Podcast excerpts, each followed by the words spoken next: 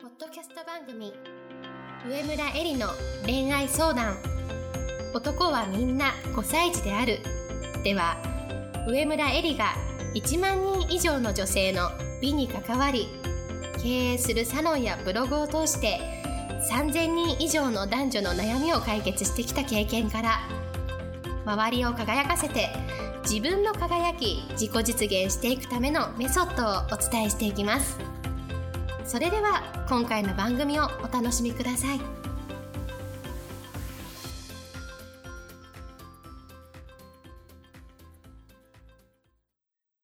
こんばんは、上村えりです。今日も、ポッドキャスト、上村えりの恋愛相談、男はみんな5歳児であるを始めたいと思います。今日いただいているご質問をご紹介します。40代です。私は典型的な男尊女卑の家庭で育ちました。両親の接し方が兄と私では明らかに異なり、兄ばかり優遇され、家庭環境のせいか、未だに男性に対しての尊敬の念が湧きません。現在勤めている会社はそこそこ大きい会社ですが、日本社会がまだまだ女性を軽視する風潮もあり、私の男性に対する反発心を助長しているような気もします。エリさんが日頃おっしゃっている、愛する男性に守られる、このことの必要性、重要性をもう一度お聞きしたいのと、男性に対する既成概念を手放す方法を教えてほしいです。というご質問をいただきました。ありがとうございます。まず、えー男性に対して尊敬の念が湧かない、男性に対する反発心がある、男性に対する既成概念を手放したいというご質問に対してお答えしていきたいと思います。心理学の用語で自己愛というのがあります。自己愛っていうのは自分が特別でいたい心理とか自分が可愛いという心理。で、これはですね、人間みんなが持っているわけですね。で、この自己愛は小さい頃に周囲の愛情が十分で褒められたりとか注目されたりして自己愛が満たされていると自信満々に生きていけるものなんですけれどもそれがあの小さい頃に思うように満たされてこなかった場合社会に出て周りの人が思い通りの対応をしてくれない場合に自分が軽蔑されているとか馬鹿にされているとかを感じて怒りを覚えてしまうことがあります。で、この質問者さんの場合は、家庭環境でお兄さんがいるから自分が優遇されなかったという、この自己愛が満たされなかったという思いがあるわけで、それが男性に対しての反発心になっている。心理学的に言うと、まあ、こういう解釈になるというふうに思います。ですが、えっ、と、ここで私がお話ししたいのは、すべての自分の抱える問題とか不安とか不満の解決方法についてなんですね。こういうふうに心理学的に言うと、過去のこういうトラウマというか、自己愛が満たされなかった原因を、えーまあ、お兄さんがいるから男尊女卑の家庭で育ってっていうところから、えー男性に対しての反発心っていうふうに言うことはできるんですけれどもでも今の現状にある問題を理解したり解決するために過去の体験とか環境を引き合いに出して今の自分が幸せなになれない理由っていうのを求めないということが私はほとっても大事だというふうに思うんですね。多くの人がこういう家庭で育ったからとか例えば母親との関係がうまくいかなかった父親との関係がうまくいかなかった例えば愛されなかったとかこういうふうに傷つけられたとか幼少期のトラウマが人間関係をうまくいかない理由にするっていうことは往々にしてあの皆さんが持っていることだしそれを、えー、とお話ししたところでね誰もが納得する理由っていうのが言えるというふうに思うんですね。でも私たちっていうのは自分の欠点とか現状の不満とか問題をね自分の問題というふうにするよりも自分は被害者であるんだとつまりこういう性格になってしまったのは自分のせいではないんだというふうに思いたいというところがあるわけですよ。さまざまなね過去の環境のせいに従う傾向っていうのがあるわけです。誰だって今のあなたの現状っていうのは全てのあなたの自己責任ですというふうには言われたくないわけです。そういうふうな人間自分自分たちっていうのはそういう弱いところがあるっていうところをまず私は認めるっていうことがすごい大事だと思うんですね。そういうふうに今の現状は全てあなたの自己責任ですっていうことを認めないと受け入れないと例えば過去のトラウマとか前世のカルマとか言ってくれるスピリチュアルカウンセラーとかそういう人の話を聞きたがるようになるわけ。そうすると自分が傷つかないから聞こえがいいわけですね。でもそういうふうにしてあ過去のトラウマなんだとか前世のカルマのせいなんだっていうふうに納得してだから私はこういう現状なんだって言って不幸を嘆いているだけで私は全然現実が変わらないと思っているしそれではダメだというふうに思ってます。現状と向き合うことから逃げているただの逃げだというふうに思います。でじゃあ現状と向き合うっていうのはどういうことかっていうと今気づいている問題を改善するために自分はどうすればいいかなというふうに変化を起こすための具体的な行動を考えてそれを日々実践するということです。環境はあの同じでも誰一人として同じような性格にならないように究極を言えば環境が問題なのではなくて実は自分の物事の捉え方とか物事の見方の癖それが自分の見ている世界を作っているということなんですね。例えばこのあの質問にあったように根底に男性に対しての反発心があるので日本社会がまだまだ女性を軽視する風潮が目につくというふうにな現状があるわけです。そしてあのここのあのご質問にあったように具体的にどういうふうに男性に対する既成概念を手放すのかその方法というのをお伝えしたいと思うんですけれどもステップとしてはまず3ステップあるというふうに思うんですけれどもまず第1ステップっていうのは先ほど言ったその自己愛の部分なんですけれどもあの時の私、まあ、小さい頃の時の私は褒められなかった注目されなかった自己愛が満たされなかったんだっていうそういう悲しい気持ちだったっていう過去の自分の気持ちをまず受け入れてあげること。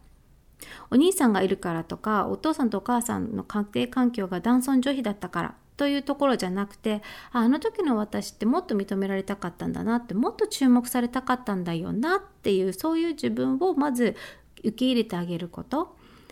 でそれをできた上であの時の自分自身を自分で今の自分大人の自分が褒めてあげる。あの時の自分に対してポジティブな声掛けをたくさんしてあげる抱きしめてあげるっていうことが大事だというふうに思います。子供の時っていうのは自分で自分を満たすことができない。自分自己愛を自分で満たすことができないんですけれども大人になったら自分で自分を喜ばしたりとか楽しませる方法っていうのが上手になるものです。だからまず第一ステップで自己愛が満たされなかった原因は男尊女卑の家庭環境とかお兄さんの性とかの思い癖を手放すっていうことが目的です。それができた上でじゃあ次第2ステップっていうのは男性をどんな風に思えたら素敵だと思うかどんな風に思いたいと思ってるのかを具体的に考えて紙に書き出してみるということです。例えば男性を頼もしいと思いたい優しいと思いたい頼りになるとか自分と違う視点を持っていて学ぶことがいっぱいあるなとなどなどいろいろあると思うんですが男性をどういうふうに思えたら素敵だと思うかそれを具体的に考えて紙に書き出してみてください。で第3ステップは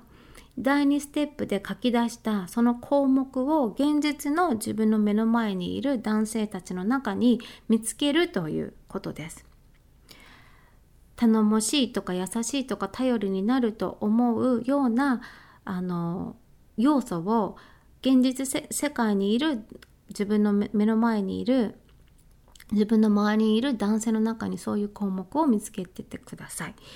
で素敵だと思える男性がいないとか尊敬できる男性がいないっていうふうにあの突っぱねてしまうのではなくてもこれはねゲームだと思ってやってほしいんです。明日一人でもいいからその人の中にある素敵だと思う部分を見つける努力をするそういう眼鏡をかけ直して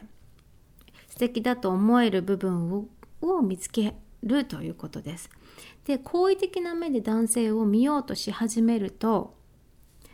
世界が自分に対して優しく優しい部分がたくさん見えてくるようになるものなんですね。あの質問の中にあったように自分がこう反発心を持っていると日本社会がまだまだ女性を軽視する風潮もあるっていうふうなように目に見自分の目に見映るわけですけれどもでもあの好意的な目で男性を見ようとし始めると必ず女性に対して優しい面っていうのがたくさん見えてくるものだと思います。世の中っていうのは結局は色がついてなくてそっちに色をつけてしまうのは自分の見方捉え方自分の色眼鏡がそうさせてしまうわけですだからそれを変えていく自分の捉え方見方を変えていくっていうことが私は世界が変わっていく方法だというふうに思っています。で、えっ、ー、と2つ目の男性に守られることの必要性重要性というところのお話をしたいと思います。えっと、今までのポッドキャストで多分あのこういうお話をしてきたからこのような質問があると思うんですけれども男性に守られることが重要という言葉だけが一人歩きしてしまうと女性は男性に守られるべきか弱い存在であるみたいな男が上で女が下みたいな上下関係を想像してしまうんですけれども私が言ってるのはそういうことではないんですね。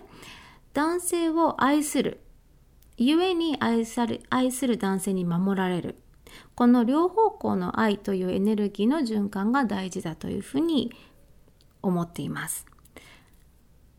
男性を愛する故に愛する男性に守られる。この両方向の愛のエネルギーの循環が大事だというふうに思ってます。だからこれは上下関係とかではなくて本当横の関係なんですね。で多様なジェンダーがあるのでね愛する男性じゃなくてもいいんですよ。愛するのは女性が女性を愛しても何でもいいんですけれども私がこのポッドキャストで話している5歳児理論の源流にある私のテーマっていうのは何かっていうと人の可能性の最大化なんですね。でこの可能性の最大化の視点を動物学的に言うと女性、まあ、つまりメスっていうのは愛するものがある時に強くなると言われてます。で男性オスっていうのは守るものがある時に強くなるというふうに言われてます。強くなるっていうのは力の強さっていう意味じゃなくて自分の持っている可能性底力がこうマックスで発揮されるという意味だというふうに捉えてください。であの愛ということも私よくこのポッドキャストで言ってるんですけれども人を愛するっていうのは相手を自分の思い通りにすることではなくてどうやったらこの人を生かせるだろうかこの人の魂がもっとほわほわするだろうかこの人の命がどうやったら完全燃焼できるだろうかということを考えて相手がそれをできるように手助けをしてあげること。だというそれが私は愛だというふうに思捉えています。愛する男性がその男性の魂を燃焼させて彼の持っている可能性を最大化させるために守りた守るべき人っていうのができる方が男性はその力が発揮できるわけだからだから自分が相手の男性の最も守りたい人になることが私は愛を実践するその一つの方法だと思っているわけですね。だから愛する男性が守りたいと思うような女性に自分自身がなることが大事だというふうに思っているわけです。自分がそういうような守りたい女性になることが自分が大好きな目の前の男性の可能性を最大化する一つの方法だというふうに思っているから自分がそういうような女性になることが大事だというふうに思ってるっていうことです。そして女性にとっても同じで女性は愛する人がいる時に最も女性として輝くわけですね自分の女性としてのもう女性というかもう性とかを超えて人として人間としてのあの命が完全燃焼するというふうに思っています。まあ女性という性で言うと女らしさが最も発揮される女らしさっていうのはこう色気とかそういうことではなくて優しさとか人を愛する強さとか思いやりとか慈愛の気持ちとかっていうのが最もこう発揮されるっていうのは愛する人がいる時なわけですね。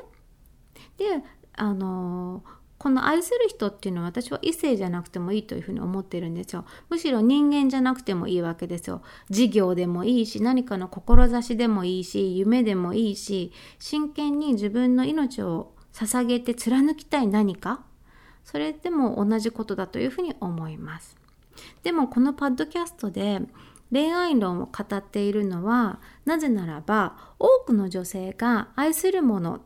っていうのは事業とかよりも男性の場合が多いからなわけですね。でも本質としては愛するものを持つことで自分の命とか可能性を引き出し燃焼させることそれが私は重要だというふうに考えています。だから愛する男性に守られることの必要性重要性ということの答えで言うと愛する男性に守られるだけではなくて自分が、えーと、この人が本当素敵だなとこの人のことこの人の可能性をの最大化を見たいなと思うようなそういう男性に対してそれを実現させるために自分がその男性の守るべき存在になることが回り回ってその男性の可能性を最大化させることになるということ。が私があの考えている男性に愛する男性に守られることの必要性重要性ということです。なのでちょっと話すとややこしいんですけれどもあの女性は男性に守られるべきか弱い存在であるというような意味での守られるではなくて相手の可能性を最大化するために自分が、ま、最も守りたい存在になることがその一つの方法ですというこの男性を愛するゆえに愛する男性に守られるこの両方向の愛というエネルギーの循環が大事だというふうに思っています。それでは今日のポッドキャストはこれでおしまいにしたいと思います。また来週も楽しみに聞いてください。本日の番組はいかがでしたか？番組では上村えりに聞いてみたいことを募集しています。ご質問は web 検索で「上村えり」スペースウェブサイトと検索。ブログ内の問い合わせからご質問ください。またこのオフィシャルウェブサイトでは無料メルマガやブログを配信中です。次回も楽しみにお待ちください。